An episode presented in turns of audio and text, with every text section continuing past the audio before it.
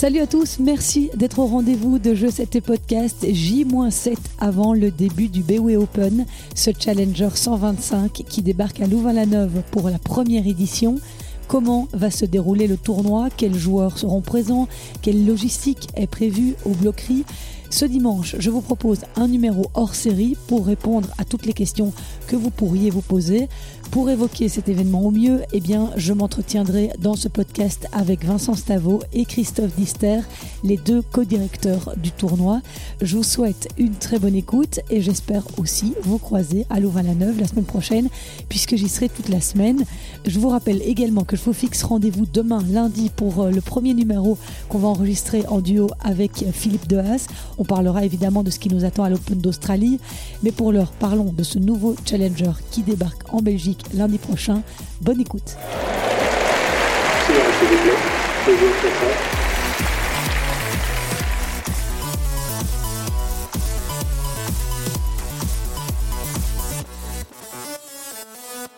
Bonjour Christophe Dister et Vincent Stavo. Bonjour. Bonjour Christelle. Merci d'avoir accepté de me recevoir à quelques jours du début du tournoi, alors qu'on sent hein, que la tension commence à monter d'un cran. Nous sommes ici dans une salle située à l'arrière de l'accueil du bloquerie. Vous en avez fait votre QG pour la journée. Toute la logistique va commencer à se mettre en place dès dimanche.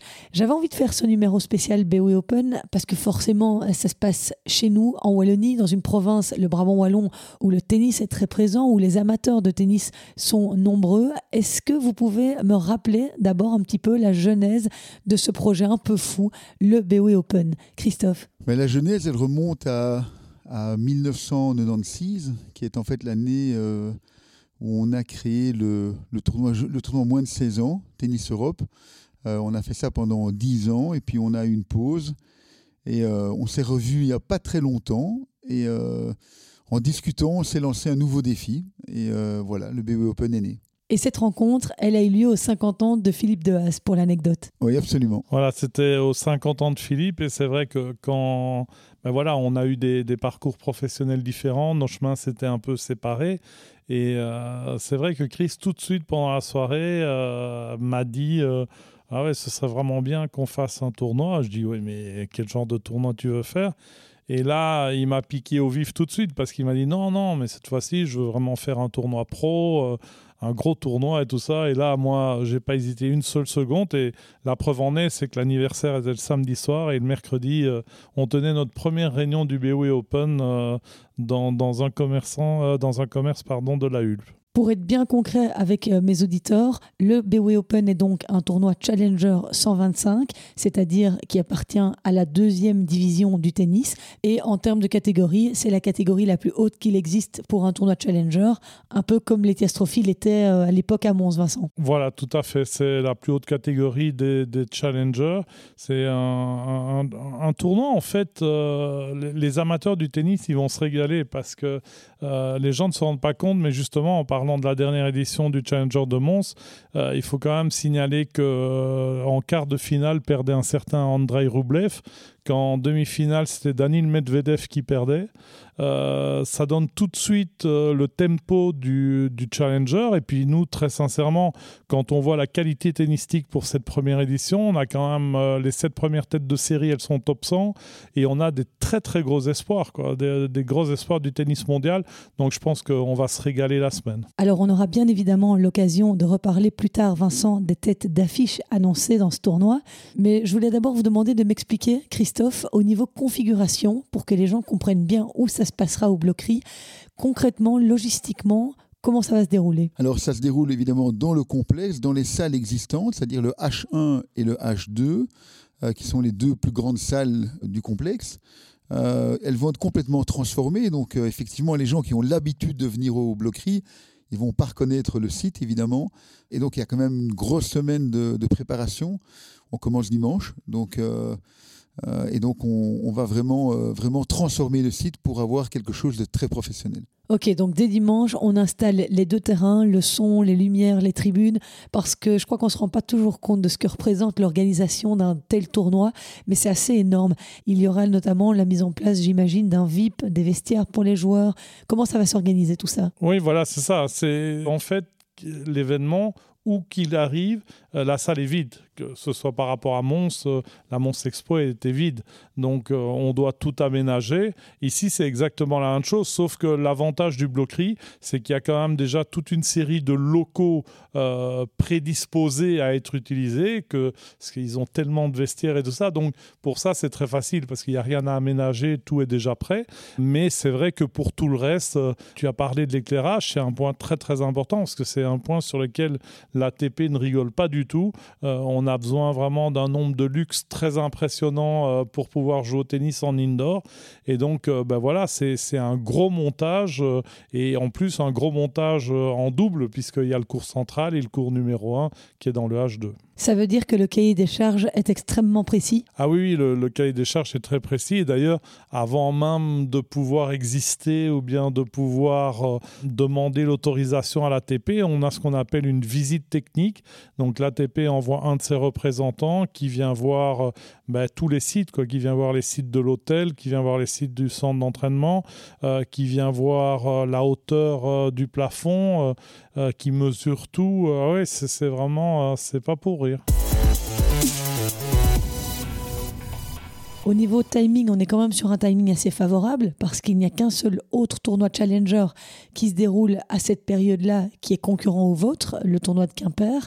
Par contre, on est en deuxième semaine de l'Open d'Australie, ce qui n'est pas vraiment l'idéal niveau calendrier. On n'est pas tout à fait les seuls parce qu'effectivement, mais l'autre c'est un Challenger qui est euh, en Amérique du Sud sur Terre, donc il n'est pas concurrent effectivement avec nous. Le seul concurrent c'est Quimper qui est aussi un Challenger 125. Euh, en fait, quand Chris et moi, on a, on a dû changer de date, euh, on était vraiment un, peu défait parce que déjà, on voulait organiser aussi un tournoi de tennis en fauteuil qu'on n'a pas pu, euh, puisque ben, les tennis en fauteuil cette semaine-là jouent le, Grand Chelem, l'Australian Open. Donc, on était un peu défait, mais finalement, on se rend compte que, ben, que c'était peut-être un signe du destin et qu'on a reçu un petit coup de pouce car on se rend compte en fait que c'est une très très bonne date. Alors oui, effectivement, il y a des plus et des moins à être en deuxième semaine d'un Grand Chelem, mais très sincèrement, par rapport à notre catégorie de tournoi et par rapport à la nouvelle mouture du calendrier ATP, euh, je pense que c'est une semaine en fait où on est vraiment protégé. Pourquoi? Parce qu'il n'y a aucun événement de l'ATP Tour. Alors que toutes les autres semaines, euh, ce sont des semaines avec des événements ATP Tour. Par exemple, la semaine où originellement on devait être, on, se retrouve à une semaine où il y a trois tournois ATP et quatre challengers. Mais si on avait été le cinquième challenger, on était sûr qu'on avait un tableau euh, pourri. Quoi. Il faut, faut appeler un chat un chat. Christophe, j'imagine que ça doit être pas mal de stress de relever un défi comme celui-là, faire naître un nouveau tournoi ATP Challenger. Tu avais besoin d'un peu d'adrénaline? Oui, j'ai voulu, euh, j'ai toujours voulu retourner un peu dans le tennis. C'était une promesse que je m'étais faite il y a 25 ans maintenant, et euh, j'avais dit à mes 50 ans, mais quand j'ai eu 50 ans, il y avait le Covid, donc. Euh, et puis j'avais pas revu Vincent, donc c'était compliqué évidemment de le faire. mais, mais non, moi j'aime l'adrénaline, j'aime les défis et j'ai toujours fait ça dans toutes mes, dans toutes mes fonctions. Donc, euh, je suis très à l'aise et, euh, et, je suis très heureux de le faire en tout cas. Et quel est à ce jour le plus gros challenge? Quelles sont les plus grosses difficultés auxquelles vous avez dû faire face? Mais comme dans, comme dans tous les événements, certainement sportifs et aussi culturels, très certainement, c'est le budget. Euh, on est dans une période compliquée, les entreprises sont confrontées à des défis en matière énergétique, en matière salariale, et donc ils, doivent, ils se posent des questions sur leur avenir. Et donc aujourd'hui, bah oui, c'est compliqué. Les, entreprises qui nous avaient pris des engagements aujourd'hui continuent, mais un peu moins que prévu. Euh, et, donc, ça demande beaucoup d'énergie euh, pour, aller chercher et arriver à clôturer ce budget. Donc, on espère que les efforts que l'on fait nous, seront récompensés par une présence massive des, supporters. Euh, parce que si on a le soutien des, des, spectateurs, ben, ça nous motivera à continuer pour les années à venir. Et en termes de budget, justement, ça représente quoi un tournoi comme celui-là? Ben, Un tournoi, euh, si, on, si on inclut les, tous les échanges commerciaux qu'on a fait, etc., il faut compter un million d'euros.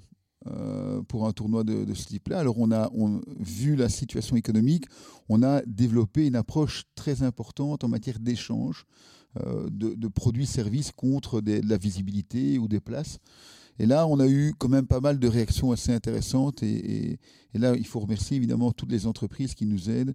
Euh, et il y en a un paquet parce qu'on n'a on pas, en fait, je dois l'avouer, euh, j'ai été un peu déçu par le fait qu'on n'a pas eu de grandes entreprises, ni du Brabant Wallon et ni euh, du marché belge, qui ont vraiment cru en notre événement.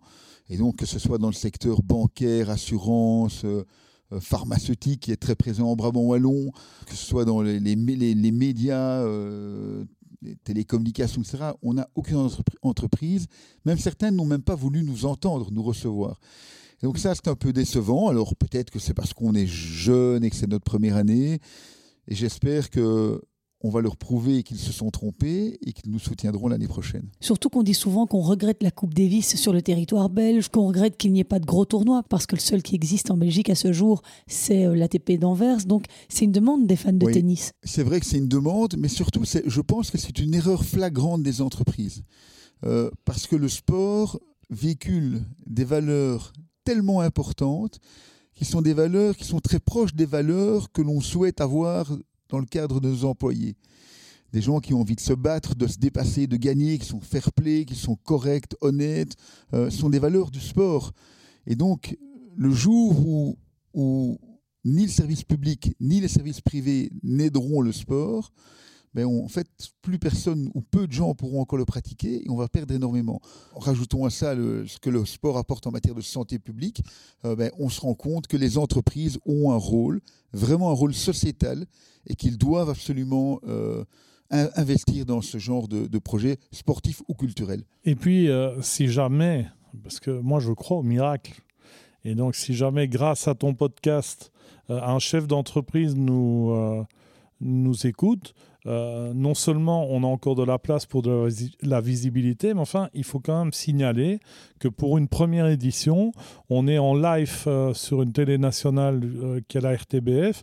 On sera en live typique pour les deux demi-finales de simple et la finale de simple. On, on, on est quand même à quasiment 4h30 de live TV. Donc je pense quand même que ceux qui avaient peur qu'on ne leur offre pas de visibilité, ben là, ils peuvent vite faire marche arrière et contacter Christophe. Euh, on trouve facilement les coordonnées de Christophe Dister. Ils peuvent venir aussi sur notre site euh, bw-open.com. Euh, non, mais très sincèrement, on a encore de la place pour, pour une grande entreprise qui voudrait même être, prendre le title en last minute. Ben, nos portes sont ouvertes et nos téléphones sont prêts à réceptionner les nombreux appels grâce à ton podcast. J'aimerais qu'on aborde la partie purement sportive de ce BOE Open parce que les spectateurs vont pouvoir assister à du très beau tennis à Louvain-la-Neuve. Vous avez eu la confirmation de plusieurs participants. Déjà, vous l'avez annoncé sur les réseaux sociaux. Et il y a de très beaux noms à épingler, à commencer par Fernando Verdasco, le beau Fernando Verdasco, euh, bon, qui est certes sur la fin de carrière, mais qui est une figure très connue du tennis mondial. Oui, c'est ben, quelqu'un qui a été euh, top 10 mondial, son meilleur classement 7e, donc euh, c'est clair qu'il parle. En plus, c'est un joueur qui avait un très très beau jeu, comme, comme notre code directeur, gaucher. Euh, donc, euh, les gauchers. Bah, un grand coup droit. et les gauchers, euh, les gauchers sont toujours très difficiles à jouer. Donc, ouais, non, c'est un très beau joueur et c'est sûr que c'est un non-porteur. Et on est très très content qu'il vienne chez nous, c'est clair. Et alors, il y a aussi le redoutable tchèque Yiri Leheshka, qui est un jeune talent prometteur, finaliste du Masters de la Next Gen, donc qui rassemble les huit meilleurs joueurs du monde de moins de 21 ans. Il a perdu en finale cette année contre Nakashima, mais ça c'est un très grand espoir. Ça pour moi c'est un ça c'est un futur tout tout grand parce que donc de un, il est tout tout jeune. Je pense que si ma mémoire est bonne, il a 21 ans ce gamin-là. Et de deux, c'est un joueur qui euh, qui est vraiment complet et euh, qui est ultra sympa. Et ça, moi, moi, je dis toujours que pour avoir un grand champion, il faut les deux. Il faut le terrain et l'à côté du terrain. Et lui, voilà, il, est encore un peu introverti parce qu'il est jeune, mais en tout cas, c'est vraiment un bon gars. Ouais, important. Dans les grands espoirs euh, qu'on verra sur les cours euh, à Louvain-la-Neuve, ben, c'est également euh, Leandro Riedi, euh, qui est vraiment aussi dans cette catégorie Next Gen.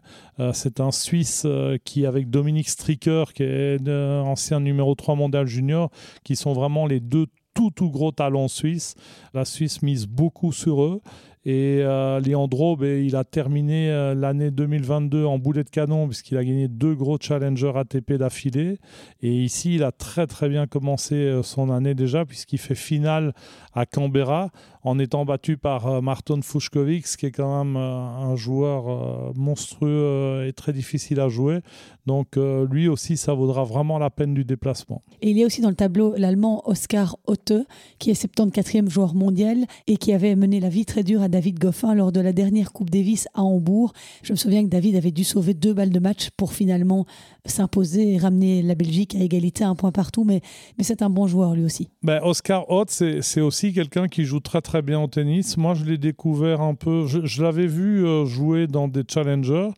Euh, notamment à Mouilleron le captif. J'adore dire ce nom parce que ça, c'est, on, peut pas pas, non, on peut pas l'inventer. ce nom-là, on peut pas l'inventer. Et en plus, c'est incroyable parce que Mouilleron le captif, donc c'est en Vendée, à côté des Sables d'Olonne, et c'est absolument incroyable parce que c'est au milieu de nulle part. Et ils ont une salle euh, multifonction, multisport et, euh, et de spectacle qui est absolument incroyable. Donc je l'avais vu là-bas, puis je l'ai vu, il a joué contre un de mes joueurs euh, au premier tour à Monaco, et il joue très très bien au tennis aussi. Et il y en a un autre que je m'impatiente vraiment de voir jouer au bloquerie, c'est Hugo Humbert, parce que c'est un talent pur, ce jeune Français. Et euh, Alors, et Christelle, si on parle sur ce sujet, je vais être tout à fait franc. Moi, Hugo Humbert, j'irai à genoux jusqu'à Lourdes pour euh, le signer. Si je, si, si je dois signer un joueur dans ce tableau, c'est Hugo Humbert. Moi, je suis fan absolu. Je l'ai déjà approché. Donc, on a, déjà discuté il y a quelques années. Euh, euh, il est, euh, c'est un joueur parfait dans le sens qu'il est exactement dans le même profil que Félix Auger-Aliassime. Euh, moi, je suis fan total parce que c'est un gamin qui n'est pas du tout à sa place au classement là pour le moment. Il a fait un Covid long apparemment. Oui, et puis euh, il n'y a pas que ça. Il a, il a eu beaucoup d'instabilité euh, dans son staff et tout ça. Et ça, ça on le paye cash parce qu'il faut la première qualité pour le, sport de haut niveau, c'est la stabilité. Donc quand on n'en a pas, voilà. Donc il n'a pas eu beaucoup de chance. Il y a eu beaucoup de changements autour de lui. Mais il faut pas oublier que Hugo, il a quand même été 25e mondial et il est tout jeune aussi. Donc 25e mondial en étant tout jeune. Euh, enfin, je ne sais pas si vous vous rappelez, notamment il y a deux ans, quand il a fait euh, euh, son meilleur résultat à l'Open Master 1000 de Bercy. mais, non, mais ceux qui l'ont vu jouer au tennis cette semaine-là, incroyable. Il a joué un tennis incroyable. Moi, j'ai vu son match quand il bat Marine Silic. Non, mais c'était du niveau de dingue, hein, parce que Marine, quand il joue, ça joue. Hein. Et là, non, là, c'est un gamin qui a tout il a vraiment tout et il va réussir. Mais ça, je suis sûr. Ça, je, même si euh, maintenant il est descendu. Oui, il peine un peu malheureusement depuis quelques mois. Non, mais il peine un peu parce que justement, c'est quelqu'un qui, euh, qui a besoin de trouver son chemin, mais quand il va le trouver et que toutes les pièces vont se mettre en. Il va exploser, quoi, parce que c'est un joueur fabuleux. Oui, ouais, on est d'accord. Et puis il y, a Souza, il y a Robinas, enfin, on va pas tous les citer. J'ai juste encore épinglé Yann Lennart Struff. Le dernier vainqueur du Challenger de Mons, c'est quelqu'un qui, euh, qui aurait pu, à mon avis, faire une meilleure carrière. Je ne sais pas pourquoi ça n'a pas été mieux, mais, euh, mais c'est quelqu'un qui joue très très bien au tennis. Hein. Non, mais on a l'air de dire, euh, mais nous deux, on n'est pas des enchocolateurs, hein, Chris et moi, donc on n'est pas là dans une promotion mormoineuse. Euh, toi, tu connais bien le tennis. Euh, nous, ça fait quand même un petit temps qu'on est dans le tennis. Donc, euh, si on vous le dit, vous devez vraiment nous croire sur parole. Et, d'ailleurs, je pense que tu, je vais, je vais t'anticiper, mais Chris peut aussi en parler. C'est, Ernest Gulbis, quand même en qualif. On parle quand même d'un, top 10 mondial qui va devoir faire les qualifs chez nous, qui est quand même demi-finaliste à Roland et tout ça. Enfin, c'est monstrueux. Donc, dès le lundi, à un prix, parce que ça, c'est lui qui va nous parler de toutes les promotions. Mais dès le lundi, on va avoir un truc incroyable. Et puis last but not least, évidemment, les joueurs belges. Quels joueurs seront présents au BOE Open? Alors évidemment, on sait que c'est compliqué à dire avec l'Open d'Australie qui commence seulement cette nuit, mais quelle certitude vous avez? Alors, euh, on a la wildcard qui est donnée à l'AFT. Raphaël Collignon, qui vient de très très bien commencer son année avec une demi-finale à ERS, qui aurait pu d'ailleurs faire mieux même. Mais Raphaël, je pense que ça va, ça vaut la peine de venir le découvrir. Il a très bien terminé l'année. Il a très bien terminé l'année et puis il a bien commencé aussi. Euh, il continue à progresser au niveau euh, classement, donc je pense que voilà. Et puis bah, à côté de ça, euh, on a quand même un qui cartonne total. Je n'ai pas encore, puisque là on est en train d'enregistrer l'émission, je pense qu'il joue pour le moment sa demi-finale. Mais bon, on est quand même avec un Yoris Delors qui a gagné la semaine dernière et qui, qui joue sa demi. Ça y est, il est qualifié pour la finale. Ah, il a, il a gagné la demi oui. Ah oui, donc voilà, mais il est de nouveau en finale. Deuxième donc finale il est, il est vaincu, ouais, deuxième finale d'affilée. Euh, là, je voyais son live tennis ranking, il a encore grimpé. Euh, Yoris, il faut savoir que euh, quand la Belgique a joué la Croatie à Liège, il était déjà cinquième à moment-là, il était réserve. Hein. donc, et là, on parle, on parle d'il y a minimum cinq ans en arrière. Il est là où il est aujourd'hui parce qu'il a eu plein de blessures. Mais bon, on aura Zizou qui sera là. Et puis, il y aura aussi, bien évidemment, Gauthier Onclin qui lui, bah, malheureusement, n'a pas pu partir au Portugal parce qu'il a eu une petite gêne, un petit pépin physique, mais qui, qui reprend la raquette euh, là cette semaine, euh, qui sera prêt aussi pour disputer euh, les qualifs du BOE Open. Et notre numéro 1 mondial junior, Gilles Arnaud Bailly, il pourrait être présent? Alors, Gilles Arnaud Bailly, ben, il nous a fait la demande d'une wildcard. Donc, Gilles Arnaud, ça va dépendre de, de comment ça se passe, puisque en fait, toutes nos décisions sont prises dimanche 22, avant l'heure fatidique, c'est-à-dire avant 18 heures, puisque là, euh, c'est le tirage au sort des qualifs et que toutes nos décisions doivent être prises, même si notre tableau commence mardi et le tirage au sort c'est lundi soir, mais le dimanche à 17h59, euh, les dernières décisions tomberont. C'est quand même tous des joueurs qui, euh, qui sont pas mal et puis il y aura encore d'autres surprises. Hein. Il faut, on va pas tout vous dire aujourd'hui. Oui, il vous reste une wildcard à distribuer. Ce sera la surprise du chef alors? De toute façon, je vais vous dire une chose. Si jamais on devait vous sortir du chapeau de Christophe. Euh, un Stan Wawrinka ou un Dominique Thiem euh, euh, Je sais pas, ça c'est vous qui rêvez. Mais si on devait sortir un beau lapin de chapeau, là, le minimum pour les Brabançons, c'est qu'on ne joue le match que si on est soldat. Donc si on a acheté tous les billets, le joueur monte sur le terrain, sinon il monte pas. Parce que bon, si on sort un énorme lapin du chapeau de, Christophe Dister, bah, il faut au moins alors que le bloquerie soit en, en ébullition, en, fusion totale et qu'on refuse du monde. Et le gros poisson, Christophe, tu peux nous donner des indices ou? Mais non, on ne peut pas le dire aujourd'hui, c'est beaucoup trop tôt. Il faut voir ce qui va se passer en Australie et, euh, et puis on veut être prudent. Aujourd'hui, il n'y a pas. Ça nous permettra d'abord de communiquer plusieurs fois. Donc si on vous dit tout aujourd'hui, c'est pas bien pour nous. Euh, mais de toute façon, on aura encore un, bon joueur qui va venir dans le tableau. Évidemment, on rêve de voir David Goffin, mais est-ce que c'est possible, sachant que la Belgique a une rencontre de Coupe Davis à disputer en Corée du Sud le week-end juste après la fin du BOE Open? Ben, euh, c'est effectivement une bonne question. Euh, ça, c'est il faudra pas encore attaquer David sur ce sujet-là. Euh, c'est pas de chance pour nous, en fait c'est pas de chance pour nous que le, tirage au sort est désigné euh, Corée-Belgique et qu'ils doivent se taper l'Asie. Donc, euh, si moi j'étais maintenant agent de David euh, et que j'étais ami avec Christophe, je lui dirais que bah, ça, va être compliqué. Maintenant, et c'est ce que aussi bien Christophe et moi pensons, on ne souhaite vraiment pas de mal à David. Euh, et on espère qu'il fera un bon Open d'Australie parce qu'il en a aussi besoin pour sa confiance, son moral, etc. Mais euh, si maintenant il venait à perdre très prématurément, nous, forcément, on sera là pour l'aider euh, s'il a besoin de notre aide pour jouer, euh, s'il nous demande la wildcard, c'est clair. Euh, mais maintenant, il ne faudra pas commencer à l'attaquer parce qu'il n'est pas chez nous.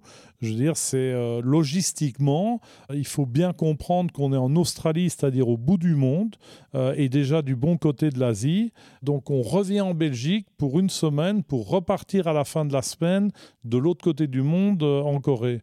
Je dire, ça n'a pas beaucoup de sens. Mais maintenant, s'il perd le premier ou le deuxième jour, ben alors c'est lui qui décidera ce qu'il va faire. C'est le même cas de figure pour Zizou alors Oui, c'est ben, le même cas pour, même plus que Zizou, hein, c'est le même cas pour, pour tous les joueurs qui sont inscrits.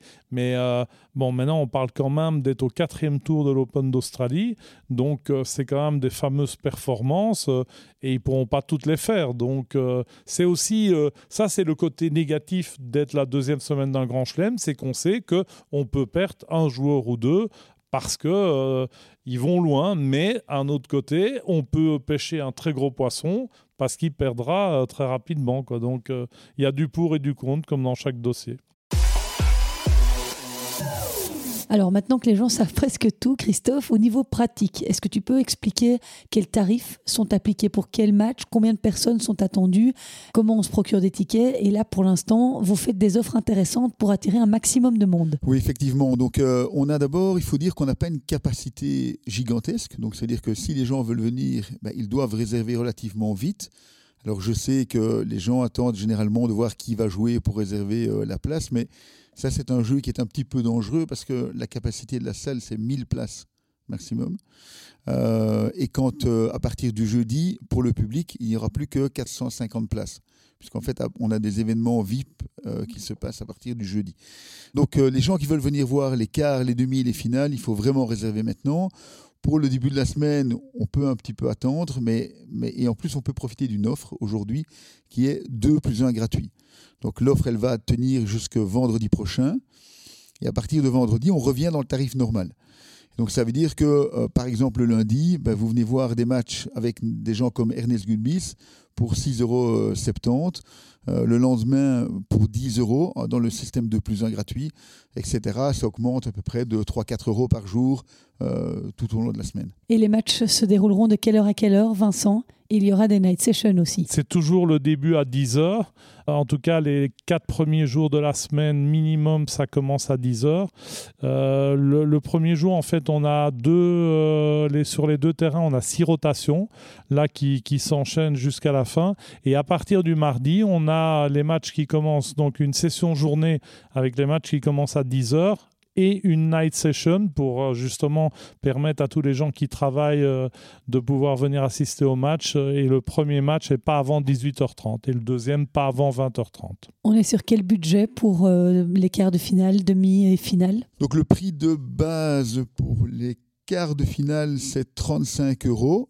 Mais comme on est en, en 2 plus 1 gratuit, ben vous enlevez 33% et donc vous êtes à moins de 30 euros pour venir voir les quarts de finale et la finale sera à 50 euros. En 2 plus 1, ça fait 35 euros. Et il y a également, tu l'as dit tout à l'heure, euh, tout un côté VIP. Il y a pas mal de VIP qui ont réservé leur place déjà. Effectivement, donc on a aujourd'hui pas mal de VIP, mais il y a encore des places. Donc euh, si les gens aussi, il ne faut pas être une entreprise, si les gens veulent se faire plaisir, venir voir le match, être assis un peu plus confortablement, avoir euh, un repas et un open bar, eh ben, on a des formules attractives sur lesquelles on, on fait aussi une réduction de 20% jusqu'à vendredi. Euh, puisqu'en fait, on, là, on a eu beaucoup de réservations et on liquide les dernières places, en fait. Et cet espace VIP, il va se trouver où? Dans le bloquerie? Donc le bloquerie, en fait, est, très très grand. Il y a énormément de salles, de grandes salles. Et donc, euh, il, y a, deux salles qui vont être aménagées complètement. Euh, on, ne reconnaîtra pas, on ne saura pas qu'on est dans une salle de sport et qui vont accueillir les, les VIP pendant les quatre derniers jours, jeudi soir, vendredi soir, samedi midi, samedi soir et dimanche midi. Il y aura aussi pas mal d'animations hein, tout au long de la semaine. Vous l'avez présenté lors de la conférence de presse. C'est un thème par jour, c'est ça? Est-ce que tu peux nous parler un peu du programme, Christophe? Oui, presque tous les jours. Donc le, le, mardi, effectivement un jour réservé aux seniors. Euh, là, on va leur réserver un petit accueil particulier. Il y aura une petite surprise pour eux. Le mercredi, euh, il y a le Kids Day. Là, on attend les écoles de tennis. On a quelques écoles qui sont déjà inscrites.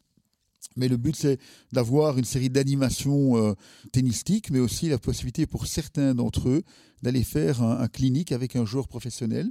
Petit point d'attention, il y aura un groupe spécifique pour les enfants qui, sont, euh, qui ont un handicap et qui sont en fauteuil roulant. Donc il y aura aussi euh, pour ces enfants-là la possibilité de venir jouer contre un joueur professionnel. Donc c'est quelque chose qui, nous tient fort à cœur. On veut faire de ce tournoi un événement inclusif. Euh, et donc, on, accorde une certaine place pour euh, les personnes porteurs de handicap. Tu voulais ajouter quelque chose, Christophe? Euh, Vincent, pardon. C'est pas grave, je te pardonne, Christelle. Non, je, voulais juste rajouter euh, par rapport, euh, justement, si on, on a des, des, enfants qui pratiquent le tennis en fauteuil, c'est un peu différent par rapport à l'inscription, puisque on le tournoi est en collaboration avec la LHF, la Ligue handisport francophone, et donc en fait, ils peuvent contacter directement la LHF pour euh, faire partie de, ce groupe de 12 jeunes joueurs de tennis en fauteuil qui vont effectivement rejoindre l'activité du mercredi après-midi. Voilà, et alors donc euh, on continue avec les événements. Donc jeudi c'est un peu plus calme, mais il y a énormément de matchs. Euh, vendredi on a voulu mettre une, valeur importante du sport à l'honneur, c'est le fair play. En, collaboration avec le Panathlon, on va vraiment promouvoir cette valeur du fair play auprès des joueurs, auprès des spectateurs. On voit suffisamment de choses à la télévision qu'on ne devrait pas voir. Et donc, c'était pour nous important de prôner cette valeur. Et alors, samedi, pour terminer, une journée euh, aussi consacrée au, tennis en fauteuil roulant avec la Ligue en e-sport, une démonstration qui, se déroulera sur le cours central. Et le soir, une mise à l'honneur d'anciens joueurs de tennis belges. On voulait aussi marquer le coup en mettant à l'honneur euh, tous les gens qui ont fait briller le tennis, pas uniquement depuis Justine Ekim, mais bien, bien avant également. On a eu des, personnes qui ont fait les beaux jours du tennis belge et il y aura un petit moment réservé pour eux. Comme qui, par exemple? Euh, ça, c'est Vincent qui s'est occupé de ça, donc je vais lui laisser parler. Mais les gens devront venir sur place pour voir. D'accord. Mais euh, ce que je peux peut-être dire, c'est que on aura des plaisirs variés et que peut-être qu'on pourrait assister à un petit double mixte euh, le soir après la demi-finale, euh, la deuxième demi-finale, parce que le petit moment de cérémonie sera précédé d'un set exhibition euh, avec euh, deux hommes et deux femmes. Et cet événement, le BOE Open, il est possible grâce à l'aide de nombreux bénévoles. Il y aura en tout cas 200 personnes qui seront mobilisées par jour sur le site. Il y a une centaine déjà qui représentent euh, toute la partie euh, joueurs, staff, etc. Puis 60 personnes, ça représente les ball boys et les juges de ligne. Et à côté de ça, ben, on a une quarantaine de bénévoles qu'on remercie d'ailleurs d'ores et déjà pour leur aide. Ça va être une vraie fourmilière quoi pendant une semaine. Non, on se rend pas compte, mais c'est juste un truc de dingue. Et cette phrase, on se rend pas compte, on se l'a dit souvent avec Christophe, parce que euh, en fait, il faut penser à tout. C'est ça en fait qui fait la difficulté d'un tournoi comme celui-ci. Christophe disait déjà, mais c'est le financement parce que c'est déjà énorme comme budget. Euh, donc, et c'est très compliqué dans le contexte actuel. Euh, mais après ça, ce qui est très compliqué, c'est qu'il y a également toute la partie VIP. La partie VIP, ça veut dire quoi? Ça veut dire euh, des, des hôtesses qui contrôlent et qui placent les gens. Ça veut dire des barman. Ça veut dire toute la partie traiteur. On va le mettre en avant parce que c'est quand même aussi un traiteur du Brabant, le traiteur Léonard, qui est un des plus grands traiteurs belges. Donc les gens sont garantis qu'ils vont très très bien manger, ceux qui viennent en VIP chez nous. Puis il y a toute la partie steward, ce sont les contrôles des, zones réservées où euh, seules les personnes accréditées ont accès. Euh, il y a les stewards rattachés au cours, euh, donc pour ouvrir les portes et les fermer dès que les joueurs s'assoient au changement de côté. La brigade mobile qui va s'occuper de, toute la logistique de l'événement, et Dieu sait qu'elle est importante parce qu'on ne se rend pas compte, mais ça va être des plusieurs centaines de serviettes, enfin d'essuie à nettoyer par jour. Il y a toutes les, les, court managers euh, qui sont chargés du nettoyage des terrains entre chaque match, euh, plus réachalander euh, les frigos des joueurs, etc. C'est juste un truc énorme. Une dernière petite question avant de vous quitter, messieurs, parce que je sais que vous avez du pain sur la planche. Concrètement, qu'est-ce que va gagner le vainqueur en termes de points ATP et de prize money? Alors, je n'ai pas le chiffre exact, mais on est à à 20 ou 21 000 euros pour le vainqueur et 125 points ATP. Eh bien voilà, je pense qu'on sait tout. Est-ce qu'il y a quelque chose que je n'ai pas soulevé, que vous aviez envie d'ajouter? Non, non, je crois qu'on a été complet. Il ne reste plus qu'à espérer, travailler et espérer que que les supporters viendront voir ce bel événement. Eh bien, j'espère en tout cas que vous aurez du succès avec cette première édition, que de nombreux supporters fans de tennis viendront soutenir l'événement du 23 au 29 janvier à Louvain-la-Neuve au Bloquerie. Merci beaucoup Christophe et Vincent d'avoir pris ce temps. Je clôture ce podcast en vous annonçant à vous, mes chers auditeurs, que je vous offre la possibilité de gagner des places pour aller voir le BOE Open. Il y a 18 places à gagner du lundi au vendredi. Pour participer, je vous invite à rejoindre mes réseaux sociaux, Twitter, Insta, Facebook ou TikTok. Une question vous sera posée, j'effectuerai un tirage au sort et les gagnants seront obligés de venir m'offrir une bière lors de leur visite à Louvain-la-Neuve. Voilà, ça c'est un deal. Merci beaucoup d'avoir été au rendez-vous. À demain déjà, rappelez-vous, on est lundi. Portez-vous bien, ciao.